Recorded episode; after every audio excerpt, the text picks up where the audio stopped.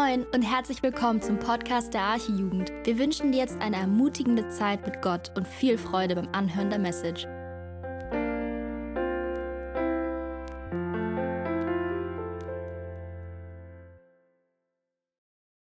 Genau, ich bin Jenna und ich wurde von André gefragt, ob ich den Bibeltext für heute vorlesen kann, damit er nicht allzu viel reden muss. Genau. Also könnt ihr gerne schon mal aufschlagen, 1. Johannes 4, 7 bis 21.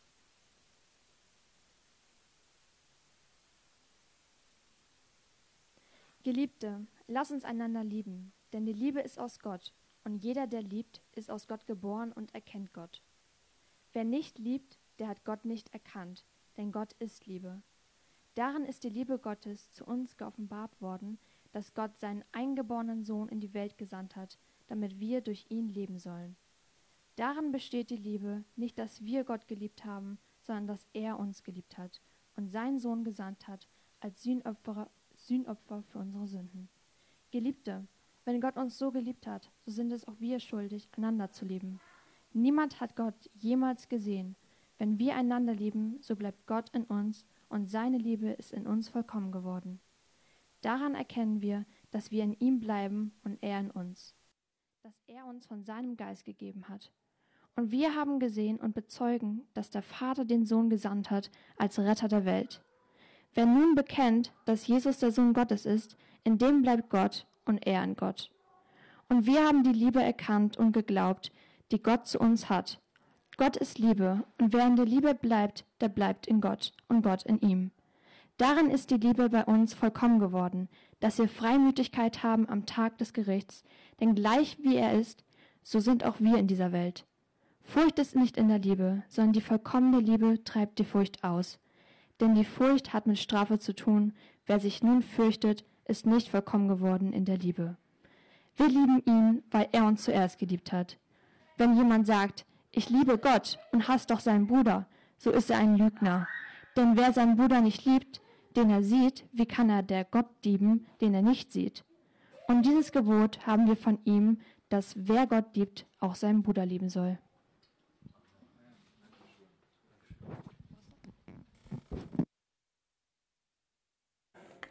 Ich glaube, wir können das mit einem Applaus einmal ausdrücken.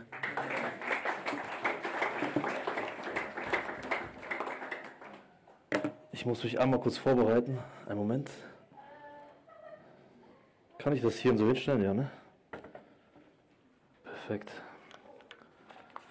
Okay. Nice, danke Jana.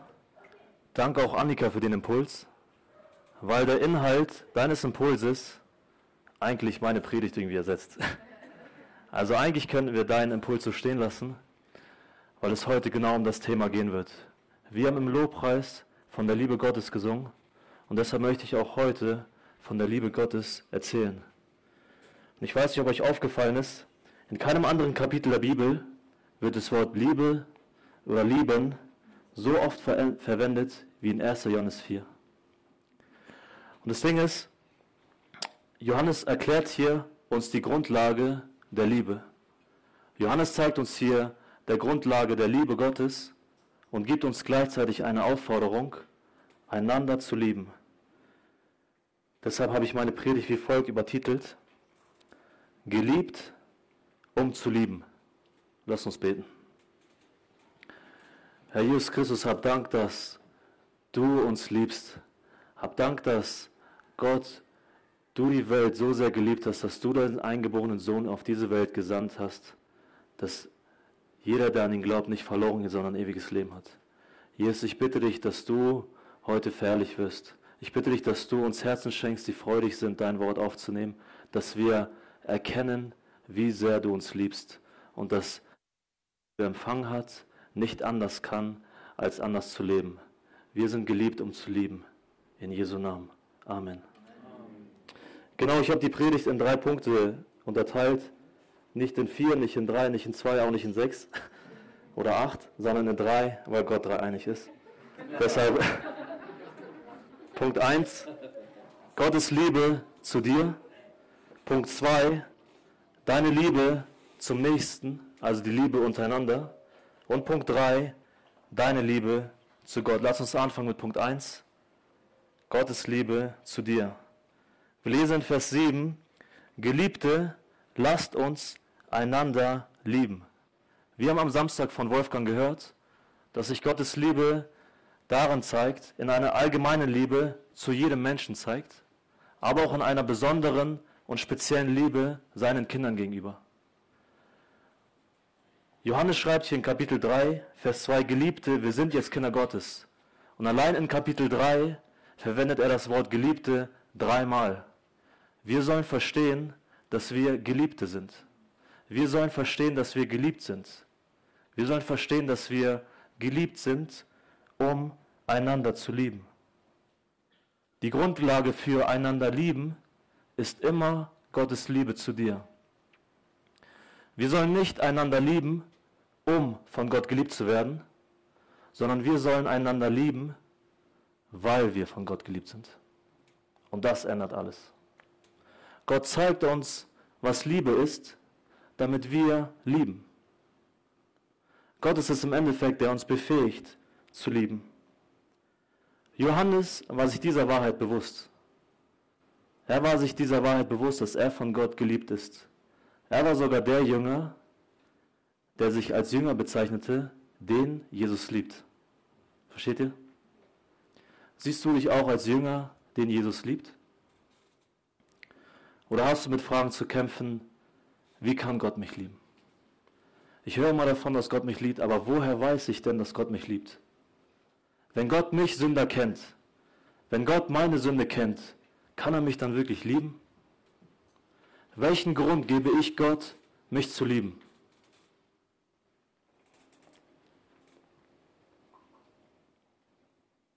Und ich weiß nicht, ob du dir schon mal Gedanken darüber gemacht hast, wie Gott dich sieht. Ich weiß nicht, ob du dir schon mal Gedanken darüber gemacht hast, wie Gott über dich empfindet oder was er von dir hält oder welche Gedanken er hat, wenn er dich sieht. Und ich kann mir vorstellen, dass einige hier vielleicht sitzen, die das Gefühl haben, dass Gott wütend auf sie sein müsste. Die hier sitzen und vielleicht das Gefühl haben, Gott müsste doch eigentlich sauer auf mich sein. So wie ich lebe, gebe ich doch Grund, gebe ich doch Gott viel mehr Grund, enttäuscht von mir zu sein. Oder unzufrieden mit mir zu sein. Und ich bin ehrlich, ich hatte oft diese Gedanken. Weil ich Gottes Liebe zu mir davon abhängig gemacht habe, wie es mir geht. Der Fehler dabei ist, dass wir anfangen mit Gott, er liebt mich, er liebt mich nicht zu spielen. Versteht ihr? Ich bin in der Gemeinde, Gott liebt mich. Ich lese Bibel, Gott liebt mich. Ich habe mein Abi geschafft, Gott liebt mich. Ich habe den Studiumsplatz bekommen, die Ausbildung bekommen, die ich wollte, Gott liebt mich. Ich habe Gebetserhörung erfahren, Gott liebt mich. Ich bin in Sünde gefallen, Gott kann mich nicht lieben. Ich habe aufgehört, Bibel zu lesen. Gott kann mich nicht lieben. Ich erfahre Leid. Gott kann mich nicht lieben. Meine Familie, meine Eltern, meine Geschwister sind ungläubig. Gott kann mich nicht lieben. Gott lässt zu, dass Menschen gegen mich sündigen. Gott kann mich nicht lieben.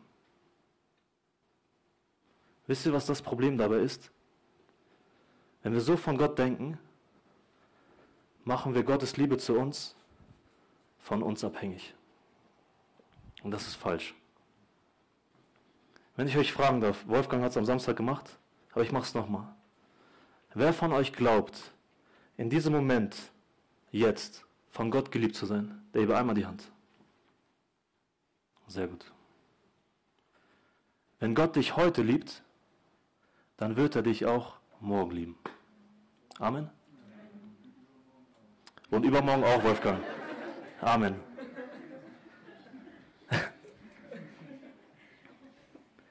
Wenn Gott dich heute liebt, dann garantiert sein Wort dir, dass er dich auch in Zukunft lieben wird.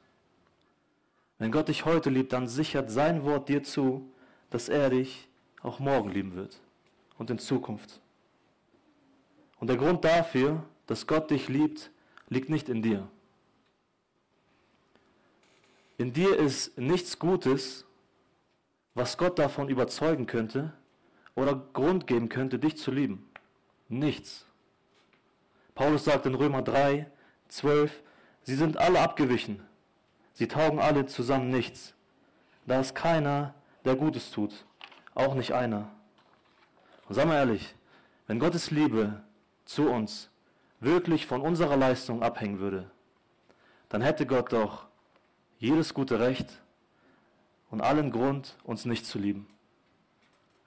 Wir geben Gott keinen Grund, uns zu lieben. Wir geben Gott mit unserem Leben viel mehr Grund, uns nicht zu lieben.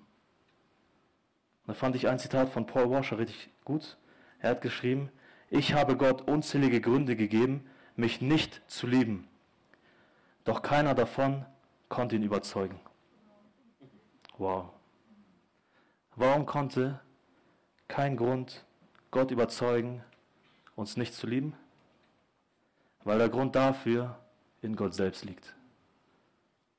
Vers 8 ganz am Ende. Denn Gott ist Liebe. Gott liebt dich, weil Gott Liebe ist.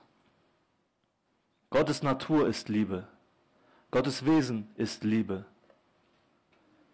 Gott ist in sich selbst Liebe. Er liebt dich nicht deinetwegen, sondern seinetwegen. Gottes Liebe zu dir ist nicht in dir begründet, sondern in Gott selbst. Liebe ist auch nichts, zu dem sich Gott irgendwie überwinden müsste oder zwingen müsste.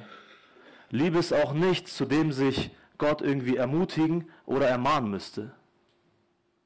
Gott muss, nicht jeden, Gott muss sich nicht jeden Tag neu dafür entscheiden, zu lieben. Warum? Weil er Liebe ist. Das bedeutet, dass seine Liebe immer beding äh, bedingungslos ist. Gottes Liebe hängt niemals von dir und mir ab.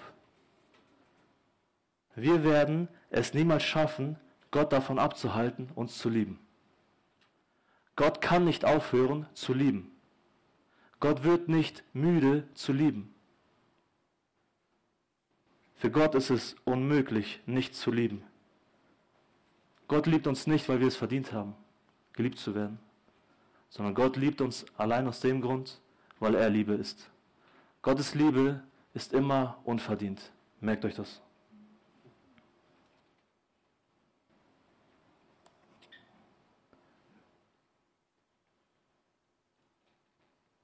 Genau.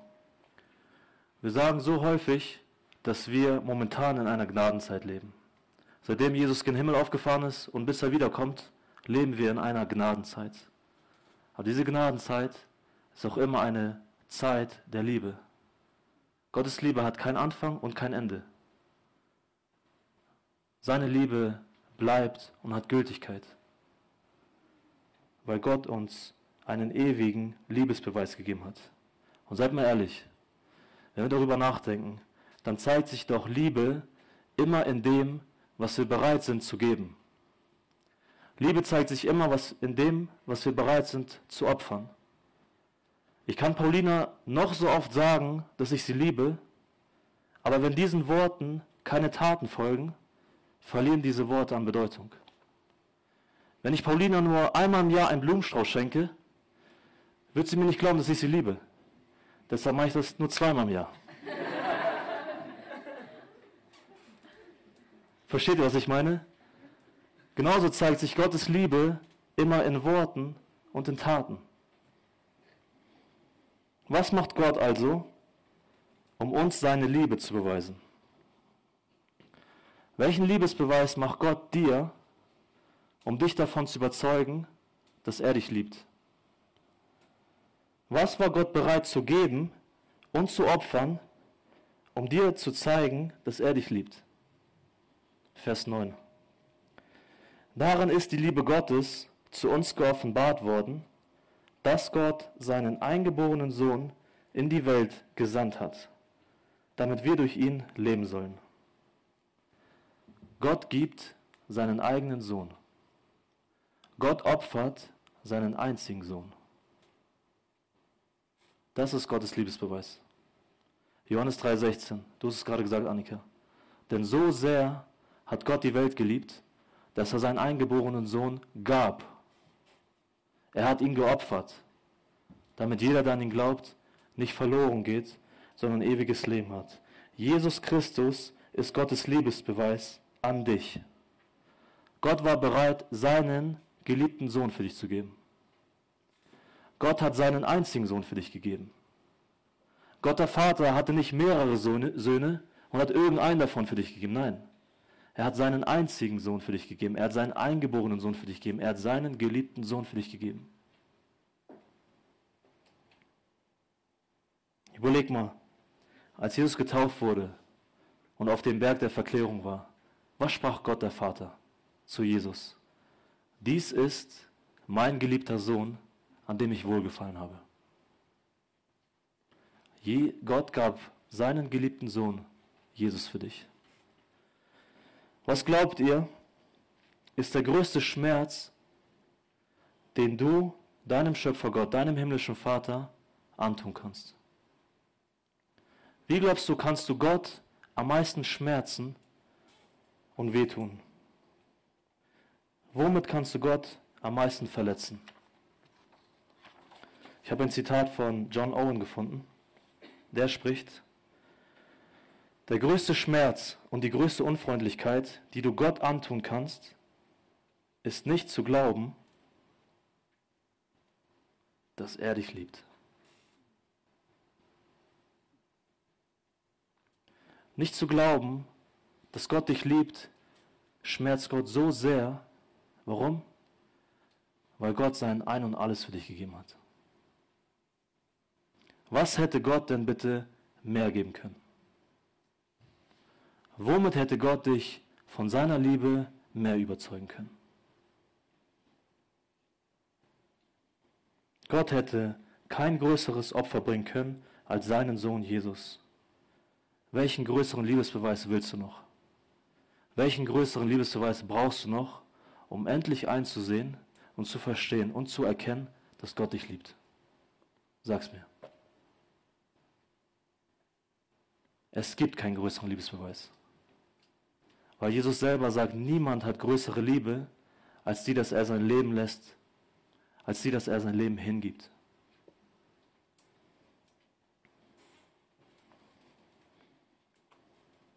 Hör zu.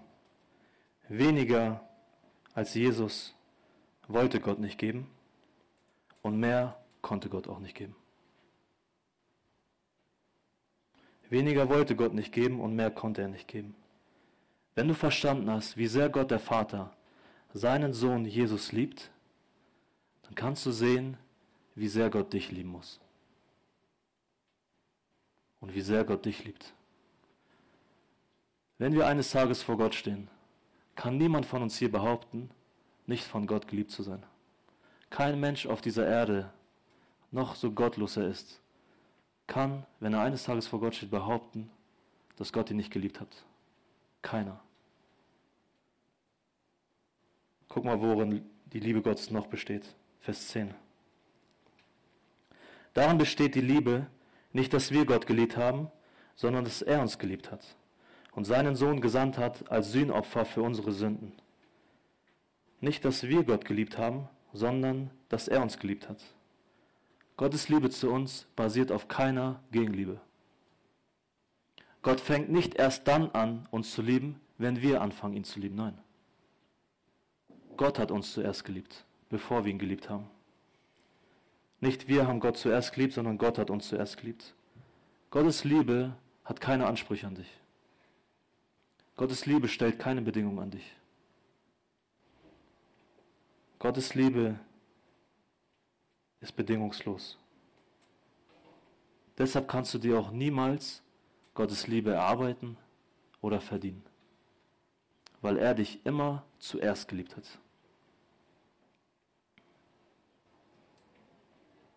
Gott liebt dich, obwohl er dich kennt. Und dafür bin ich so Gott dankbar. Obwohl er mich kennt, liebt er mich. Obwohl er weiß, wer du bist, liebt er dich. Obwohl er weiß, wie du bist, liebt er dich. Obwohl er weiß, was du getan hast, liebt er dich. Obwohl er deine Vergangenheit kennt, liebt er dich. Obwohl er deine Zukunft kennt, liebt er dich. Guck mal, was in Römer 5, Vers 8 steht. da spricht Paulus, Gott aber beweist seine Liebe zu uns dadurch, dass Christus für uns gestorben ist, als wir noch Sünder waren. Als wir, als wir von Gott noch nichts wissen wollten, als wir gottlos waren, als wir geistlich tot waren, als wir Feinde Gottes waren, hat Gott uns schon geliebt. Ja, stimmt, wir sind immer noch 100% Sünder. Aber wenn du an Jesus glaubst, wenn du ihn als deinen Herrn und Retter angenommen hast, dann bist du auch 100% Kind. 100% Sünder und 100% Kind. Gott hat dich geliebt, bevor du sein Kind warst. Wie sehr muss er dich nun jetzt lieben, wenn du sein Kind bist? Gottes Liebe wird immer größer sein als unsere Sünde. Deine Sünde wird Gott niemals davon abhalten, dich zu lieben. Deine Sünde wird dich niemals disqualifizieren für Gottes Liebe. Niemals. Obwohl Jesus die schlimmsten Sünden in deinem Leben kennt, ist er immer noch die Person, die dich am meisten liebt. Niemand wird dich jemals mehr lieben als Jesus. Das ist Liebe, die meinen Verstand komplett übersteigt. Ich kann das nicht verstehen. Und das ist Liebe, der wir uns viel zu wenig oder auch gar nicht bewusst sind. Ich weiß nicht, wer von euch John Piper kennt, wahrscheinlich die meisten, weil er in die Arche geht. Ähm, der hat gesagt, du bist immer sündiger, als du denkst und mehr geliebt, als du dir es jemals vorstellen könntest. Ich glaube, wir müssen anfangen zu verstehen, dass in Jesus, in Jesus, immer mehr Liebe sein wird als Sünde in uns. In Jesus wird immer mehr Liebe sein als Sünde in uns. Und trotzdem fällt es uns so schwer, dieser Glaube, dieser Liebe zu glauben. Trotzdem fällt es uns irgendwie so schwer, sich dieser Liebe bewusst zu werden. Und das Problem ist, dass wir Gottes Liebe zu uns mit unserem Glaubensleben vergleichen. Lass mich das erklären. Du bist hier auf der Freizeit, liest jeden Tag Bibel, tauscht dich aus mit Glaubensgeschwistern, wächst irgendwo in der Liebe, wächst, wächst irgendwo in dem Glauben, erlebst Heiligung und es geht irgendwie bergauf mit dir, glaubenstechnisch. Und du bist irgendwo auf, dem, auf einem Glaubenshoch. Und du sagst, wenn Gott mich lieben, wenn Gott mich liebt, dann erst jetzt. Wenn Gott mich lieben müsste, dann auf diesem Glaubenshoch. Wenn Gott mit mir zufrieden sein müsste, dann auf diesem Glaubenshoch. In einer Woche ist die Freizeit vorbei. Und ich glaube, einige von euch werden fallen, werden wieder in Sünde fallen, werden wieder ein Glaubenstief erleben, werden wieder weniger Bibel lesen, werden wieder weniger beten und werden sich dann auf diesem Glaubenstief befinden. Und dann fangen wir auf einmal an zu meinen, dass Gott uns in diesem Glaubenstief nicht lieben würde oder wütend auf uns sein müsste. Und ich dir sagen, Gottes Liebe zu dir ist keine Achterbahn. Gottes Liebe bleibt und verändert sich nicht. Gott hat dich genauso sehr auf diesem Hoch geliebt, wie er dich in diesem Tief geliebt hat. Seine Liebe zu dir verändert sich nicht. Wie geht das? Bedeutet das, es stört Gott nicht, dass ich sündige? Hat Gott kein Problem damit, dass ich sündige? Doch. Gott hasst sogar Sünde. Gott hasst Sünde so sehr, dass er seinen Sohn ans Kreuz schlagen ließ. Der, der von keiner Sünde wusste, wurde zur Sünde gemacht. Jesus starb am Kreuz, weil wir Sünder sind. Jesus starb am Kreuz, weil unsere Schuld, unsere Sünde auf ihn gelegt wurde. Sünde ist der Grund, warum Gott, warum Jesus am Kreuz sterben musste. Und ist das nicht krass? Wenn wir aufs Kreuz schauen, dann sehen wir, wie teuer erkauft wir sind und wie kostbar wir sind. Wir sind so kostbar, dass Gott sein Kostbarstes für uns gab, damit wir leben. Am Kreuz hat Jesus Versöhnung möglich gemacht mit Gott dem Vater. Am Kreuz nahm Jesus Gottes Zorn auf sich, der dir und mir galt.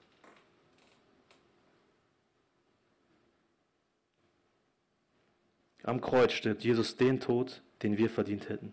Jeder einzelne hier hätte es verdient, am Kreuz zu sterben. Aber was macht Jesus? Er tauscht mit uns.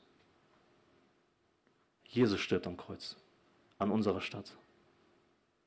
Und ich weiß nicht, ob ihr den Moment kennt, als Jesus ausrief, mein Gott, mein Gott, warum hast du mich verlassen? Und auf diese Antwort, auf diese Frage schwieg Gott. Als Jesus diese Frage aussprach, mein Gott, mein Gott, warum hast du mich verlassen? War das der erste Moment, als er von seinem Vater getrennt war. Das war die ewige Trennung, die ein jeder von uns verdient hätte. Wenn Gott der Vater auf diese Frage geantwortet hätte, dann würde er sagen, für dich. Für dich. Jesus stirbt für dich, damit du leben kannst. Am Kreuz wurde Jesus wie ein Sünder behandelt, damit Gott Sünder wie Jesus behandeln kann. Am Kreuz schaute Jesus, am Kreuz schaute Gott der Vater seinen Sohn Jesus so an, als wenn er dich Sünder sehen würde. Damit Gott seinen Sohn Jesus sieht, wenn er dich Sünder jetzt anschaut. Wenn du die Bibel liest, dann fällt schnell auf, dass die Bibel davon schreibt, wenn wir, an ihn, wenn wir an Jesus glauben, dann ist unser Leben in Jesus geborgen.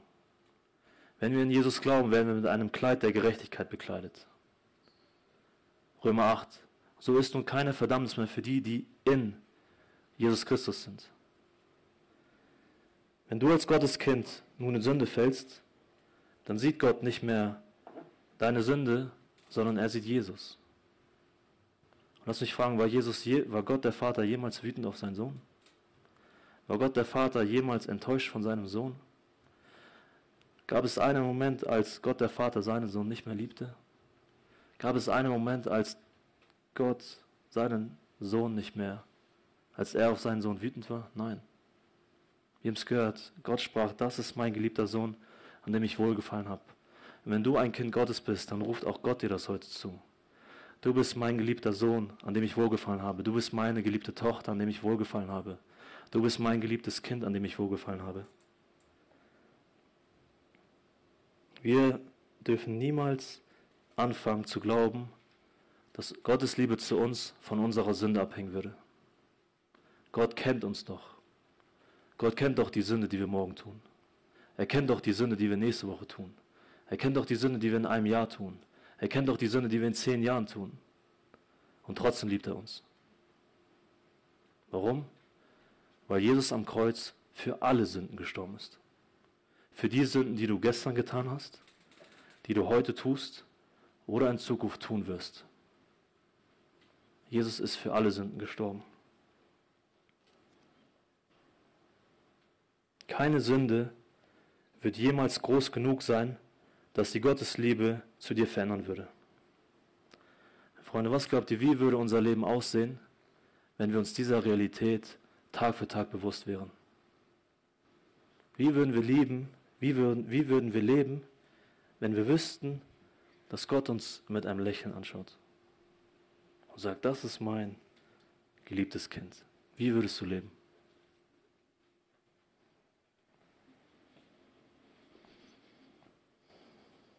Das Kreuz ist Gottes endgültiger Liebesbeweis.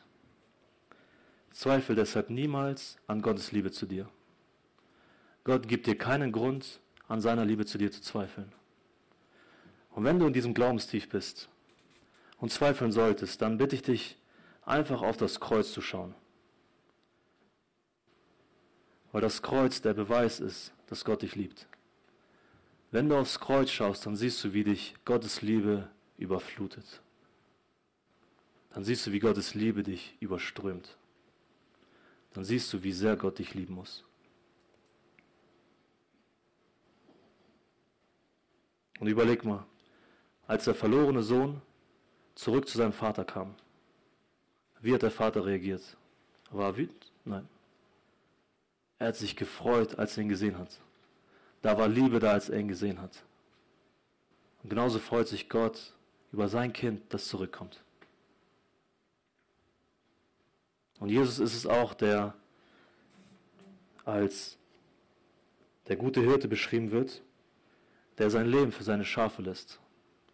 Und es das heißt in dem Text sogar, er lässt die 99 zurück, um dem verlorenen Schaf hinterherzugehen, bis er es gefunden hat. Und ich bin ehrlich, ne? Gestern, als wir diese Zeugnisse gehört haben, ich war echt berührt. Ich war echt bewegt, weil ich gesehen habe, dass das, was Jesus uns hier lehrt, in Realität Anwendung findet. Wir haben gestern Zeugnisse gehört, wie Jesus seinem verlorenen Schaf hinterherläuft, so lange bis er es gefunden hat, weil er es so sehr liebt. Wir haben sogar Zeugnisse gehört, dass Jesus seinem Schaf hinterhergelaufen ist, obwohl das Schaf nichts von dem Sohn wissen wollte. Es bespuckt hat, verleugnet hat, noch mehr gesündigt hat.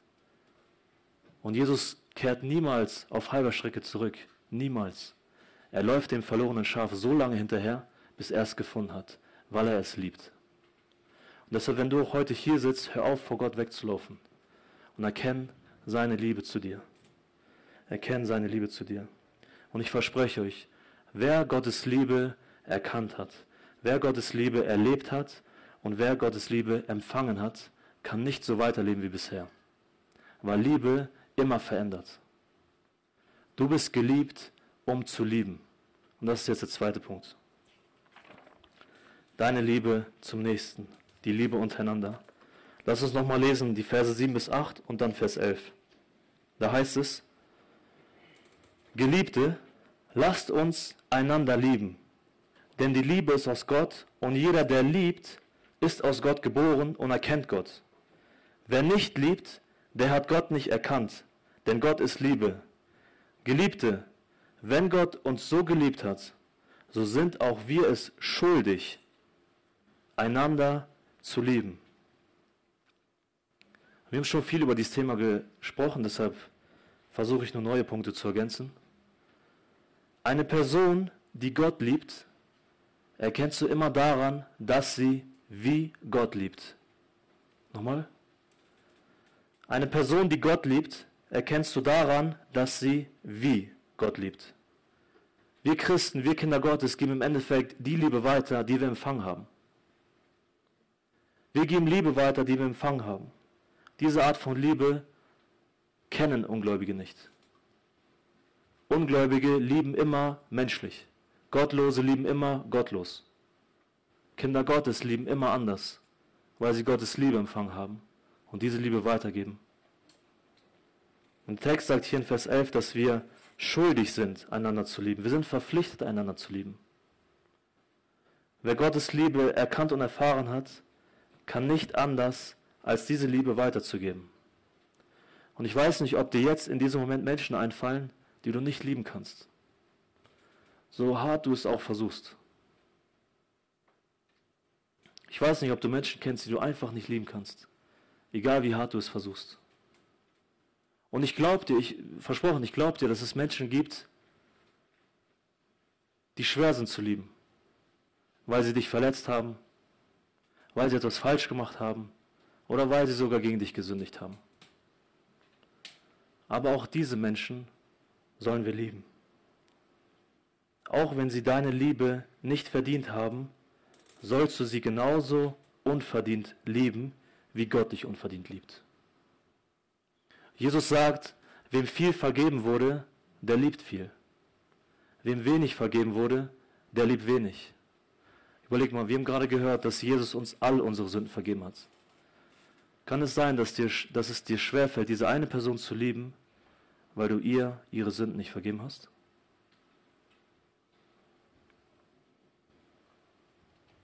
Bitte Gott darum, dass er dir hilft, auch diese Person zu lieben.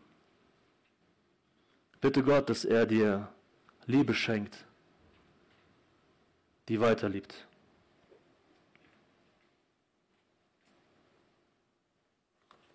Unsere Liebe zu Gott wird nämlich immer in der Art und Weise offenbart, wie wir einander lieben.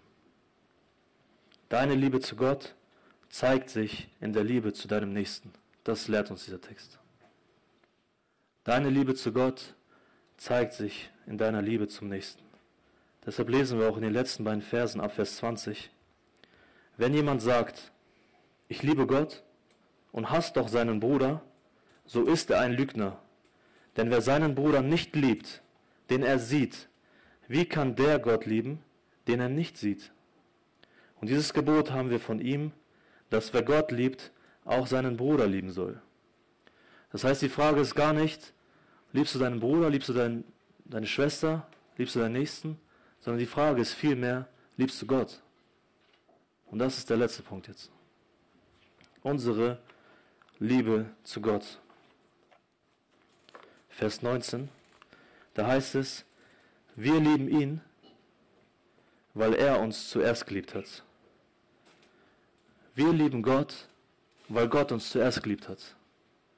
Unsere Liebe zu Gott ist immer unsere Antwort auf Gottes Liebe zu uns. Unsere Liebe zu Gott ist das Ergebnis seiner Liebe in unserem Leben. Unsere Liebe ist wie ein Echo. Verstehst du? Okay, hat nicht geklappt. Alles gut. Ich erkläre später, alles gut. Ähm, wo waren wir stehen geblieben? Genau. Und in dieser Liebe zu Gott sollen auch wir wachsen. Als Jesus nach dem höchsten Gebot gefragt wurde, sagt er, du sollst den Herrn, deinen Gott, lieben mit deiner ganzen Seele, mit deinem ganzen Herzen, mit deinem ganzen Denken. Und ich glaube, der Schlüssel, um in der Liebe Gottes zu wachsen, ist in seiner Liebe zu dir zu leben. Ich lese es nochmal vor. Der Schlüssel, um in der Liebe Gottes zu wachsen, ist in seiner Liebe, ist in seiner Liebe zu dir zu leben. Der Schlüssel, um in der Liebe Gottes zu wachsen, ist in seiner Liebe zu dir zu leben. Deshalb heißt es auch in Vers 16, und wir haben die Liebe erkannt und geglaubt, die Gott zu uns hat. Gott ist Liebe, und wer in der Liebe bleibt, der bleibt in Gott und Gott in ihm. Und ich fand spannend, als wir in der allerersten Predigt von Anni gehört haben, dass Johannes im ersten Kapitel, Vers 4 schreibt, die schreibe ich euch, damit eure Freude vollkommen werde. Und in diesem Text lesen wir nun von einer vollkommenen Liebe. Also Johannes verfolgt das Ziel, dass unsere Freude vollkommen werde und unsere Liebe vollkommen werde. Lasst uns deshalb die Verse 17 bis 18 lesen. Da heißt es, Darin ist die Liebe bei uns vollkommen geworden, dass wir Freimütigkeit haben am Tag des Gerichts, denn gleich wie er ist, so sind auch wir in dieser Welt.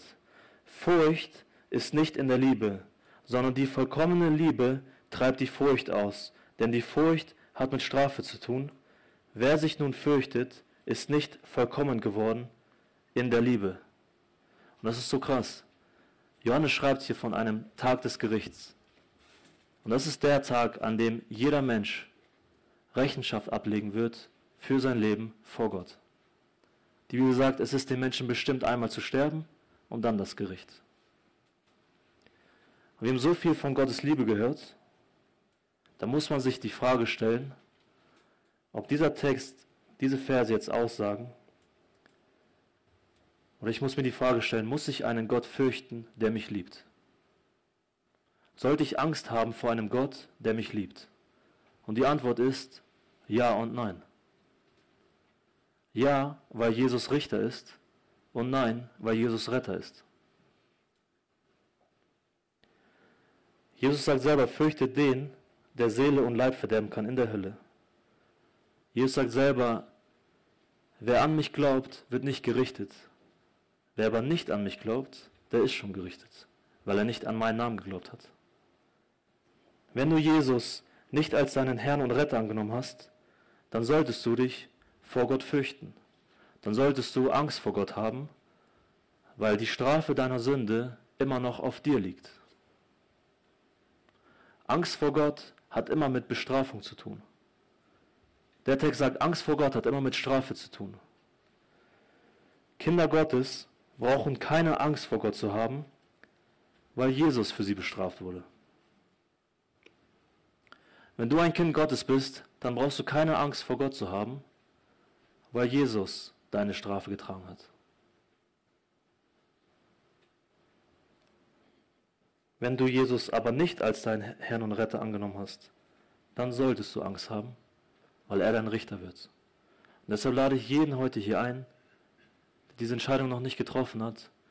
Begegne heute Jesus als deinem Retter, bevor er zu deinem Richter wird. Begegne Jesus heute als deinem Retter, bevor er zu deinem Richter wird. Nur Kinder Gottes dürfen deshalb voller Zuversicht, voller Freimütigkeit vor den Thron Gottes kommen und kein Gericht fürchten. Überlegt mal, Paulus konnte den Tag nicht erwarten, Jesus seinen Retter zu sehen. Paulus konnte es nicht erwarten, seinen Retter Jesus zu sehen. Deshalb schreibt er in Philippa 1,21, Christus ist mein Leben und Sterben ein Gewinn. Er konnte es nicht erwarten, seinen Retter zu sehen. Da war keine Angst, weil vollkommene Liebe die Angst und Furcht austreibt. Ja, Paulus war sich bewusst, wozu Gott imstande ist. Ja, Paulus war sich bewusst, dass Gott mächtig ist und viel größer ist als er. Paulus war auch ein gottesfürchtiger Mensch, in dem Sinne, dass er das Böse gehasst hat und das Gute geliebt hat. Paulus hatte auch Ehrfurcht und Respekt vor Gott, das will ich gar nicht bestreiten. Aber er hatte keine Angst vor Gott und keine Angst vor dem Tag des Gerichts, weil vollkommene Liebe die Furcht austreibt. Er wusste, dass sein Retter, Jesus Christus, ihn erwarten würde. Er wusste, dass Jesus für ihn ist. Er wusste, dass Jesus mit ihm ist. Er wusste, dass Jesus ihn liebt. Und deshalb hat er sich nicht gefürchtet. Da, war kein, da waren keine Ängste oder Restzweifel, doch noch bestraft zu werden. Und ich finde, das ist so krass, weil uns das auch unsere Heilsgewissheit gibt. Paulus selbst ist es, der schreibt, uns vermag nichts zu trennen oder zu scheiden von der Liebe Gottes. Jesus selber sagt, niemand wird meine Schafe aus meiner Hand reißen. Denk darüber nach, hast du noch Restzweifel, bestraft zu werden?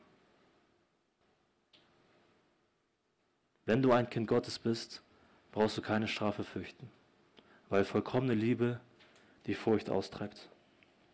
Und ich will zum Schluss euch einfach nur noch eine Frage stellen. Und die Frage lautet, liebst du Jesus? Oder die Frage könnte auch lauten, hast du Jesus lieb? Das ist keine Frage, die ich mir im Endeffekt ausgedacht habe, sondern diese Frage stellt Jesus Petrus. Und wir haben gehört, dass Jesus am Kreuz gestorben ist. Jesus wurde auch ins Grab gelegt. Aber das Schöne ist doch, dass er wieder auferstanden ist. Jesus lebt und deshalb dürfen auch wir leben. Wir preisen keinen toten Gott. Wir beten keinen toten Gott an. Wir verehren auch keinen toten Gott. Wir leben auch nicht für einen toten Gott, sondern wir leben für einen Gott, der lebt. Und als Jesus auferstanden ist, hat er sich Petrus offenbart. Ich weiß nicht, wer von euch Petrus genau kennt, aber Petrus war es, der Jesus dreimal verleugnet hat. Und Jesus stellt Petrus dreimal die Frage, hast du mich lieb? Und guck mal, wie es in Johannes 21, Vers 17 weitergeht. Und das dritte Mal fragte Jesus Petrus, Simon, jo, äh, Sohn des Jonas, hast du mich lieb? Da wurde Petrus traurig, dass er ihn das dritte Mal fragte, hast du mich lieb? Und Petrus sprach zu Jesus, Herr, du weißt alle Dinge. Du weißt, dass ich dich lieb habe. Und was sagt Jesus jetzt? Weide meine Schafe. Obwohl Petrus so kläglich versagt hat, gibt Jesus ihm hier einen Auftrag. Petrus hat gesehen, dass Jesus ihn liebt. Petrus hat gesehen, dass Jesu Liebe zu ihm nicht von seinem Versagen abhängt. Petrus war sich seiner Liebe, war sich der Liebe Gottes zu ihm bewusst. Und deshalb schreibt auch Petrus in 1. Petrus 1, 8 bis 9, so ein schöner Vers. Ihn, also Jesus, liebt ihr, obgleich ihr ihn nicht gesehen habt. An ihn glaubt ihr, obgleich ihr ihn jetzt nicht seht. Und über ihn werdet ihr euch jubelnd freuen mit unaussprechlicher, unaussprechlicher und herrlicher Freude, wenn ihr das Endziel eures Glaubens davontragt, die Errettung der Seelen. Wir sehen hier wieder vollkommene Liebe und vollkommene Freude. Du bist geliebt, um zu lieben. Amen.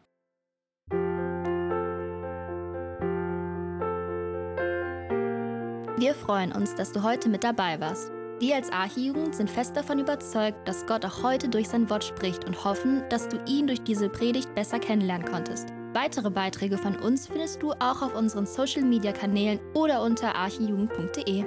Bis dann, tschüss!